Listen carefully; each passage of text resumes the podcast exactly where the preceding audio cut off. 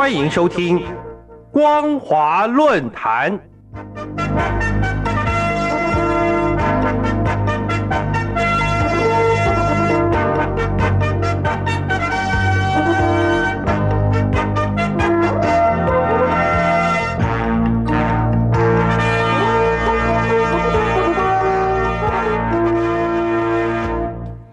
各位听众朋友，大家好，欢迎收听今天的光华论坛，我是兰陵。今天要谈论的主题是中共加强全球治理，提高话语权，但仍有局限。今年九月十四到十六号，习近平访问哈萨克和乌兹别克，并出席在乌兹别克古城萨马尔罕举行的上合组织峰会。这场会议。十六号通过了上海合作组织成员国元首理事会萨马尔罕宣言。乌兹别克是中共不断强化全球治理，以提高国际话语权的重要试行国家，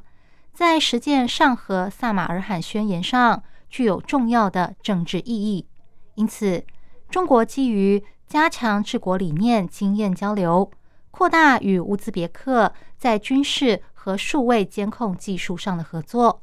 如今，中共持续向周遭国家推广中国治理模式，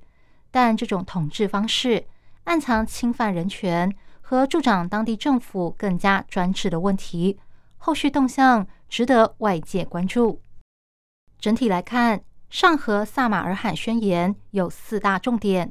第一，强调互相交流治国理政经验。中国大陆希望透过与中亚国家保持良好关系，充分发挥中国和中亚五国机制，透过高层交往增进政治互信，交流治国理政经验，好让双方在面对牵涉到重大利益的问题时能够相互支持。第二，加强经济合作，强调中亚国家是一带一路建设的典范。为二零二三年“一带一路”倡议铺路，大陆表示将与中亚国家以中级乌铁路和中国中亚低线天然气管道建设为契机，在中亚推动“一带一路”建设，进一步加强人工智慧、大数据、数位金融、电子商务、绿色能源等领域，实现共同发展。第三，加强安全合作。大陆与中亚国家将以全球安全为目标，合作打击三股势力，解决阿富汗问题，让中亚地区可以实现长期的和平以及稳定。第四，扩大人文交流。由于大陆与中亚国家的人文交流不足，未来将在大媒体、教育、卫生、文化、旅游、考古等领域合作，互设文化中心。增进对彼此的了解。上海合作组织是大陆首度主导建立的国际组织，成员国拥有约三十四亿人口，总面积约占欧亚大陆的五分之三。因此，上合萨马尔罕宣言拥有重要的地缘战略意义。对大陆来说，不但能够提高国际话语权，利用交流治国理政经验，还可以阻绝西方国家。尤其是美国势力带来的影响力。从地缘战略的角度来看，中亚地区对大陆来说，不但可以在大陆东岸发生战争时用来进行陆上经贸活动；当西方国家忙着防疫以及对大陆进行各种制裁时，也可以利用华为、中国南方工业集团在乌兹别克推动平安城市安全监控建设。为华为受到制裁一事转移焦点，推动数位丝绸之路，并借此扩大对中亚地区的影响力。为了防疫，必须使用数位基础设施与监控技术，因此，大陆公安部在二零零五年推动“三一一一”工程，实施中国智慧平安城市计划。如今，中国正把这项计划推向乌兹别克。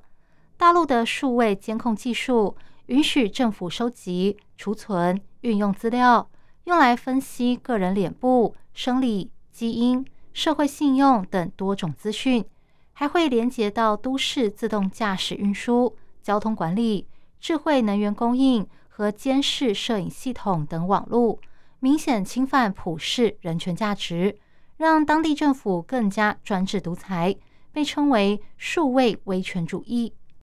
今年一月十五号，习近平在中共中央机关刊物《求是》上发表了一篇文章，主题是不断加强、优化、扩大我国数位经济。里面强调，积极参与数位经济国际合作，要及时提出中国方案，发出中国声音。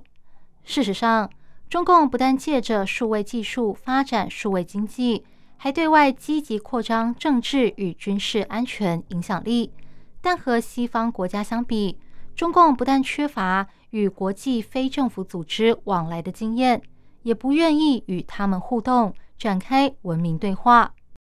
如今，中共正持续向中亚与东南亚国家推广数位监控技术，不但冲击当地的人权自由，使网络通讯产生寒蝉效应。也导致维权人士、新闻媒体、非政府组织为了避免被监管而自我审查，进而助长当地政府的独裁专制。可见，中国治理模式未必能为国际社会带来自由、开放与文明的对话空间，也让中国不断加强全国治理的效果大打折扣。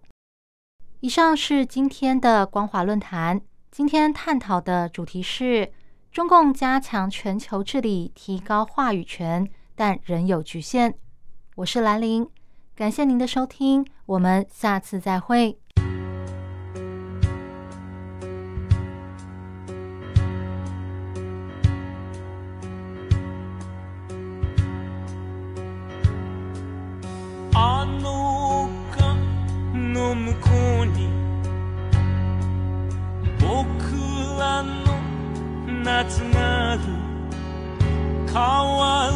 いもの美しいものすべてそこにある。太陽の行方をひまわりが追いかける。風の音さえ聞こえないは見つめ合う心と心重ねて光の雫で満たして手と手を固く結んだら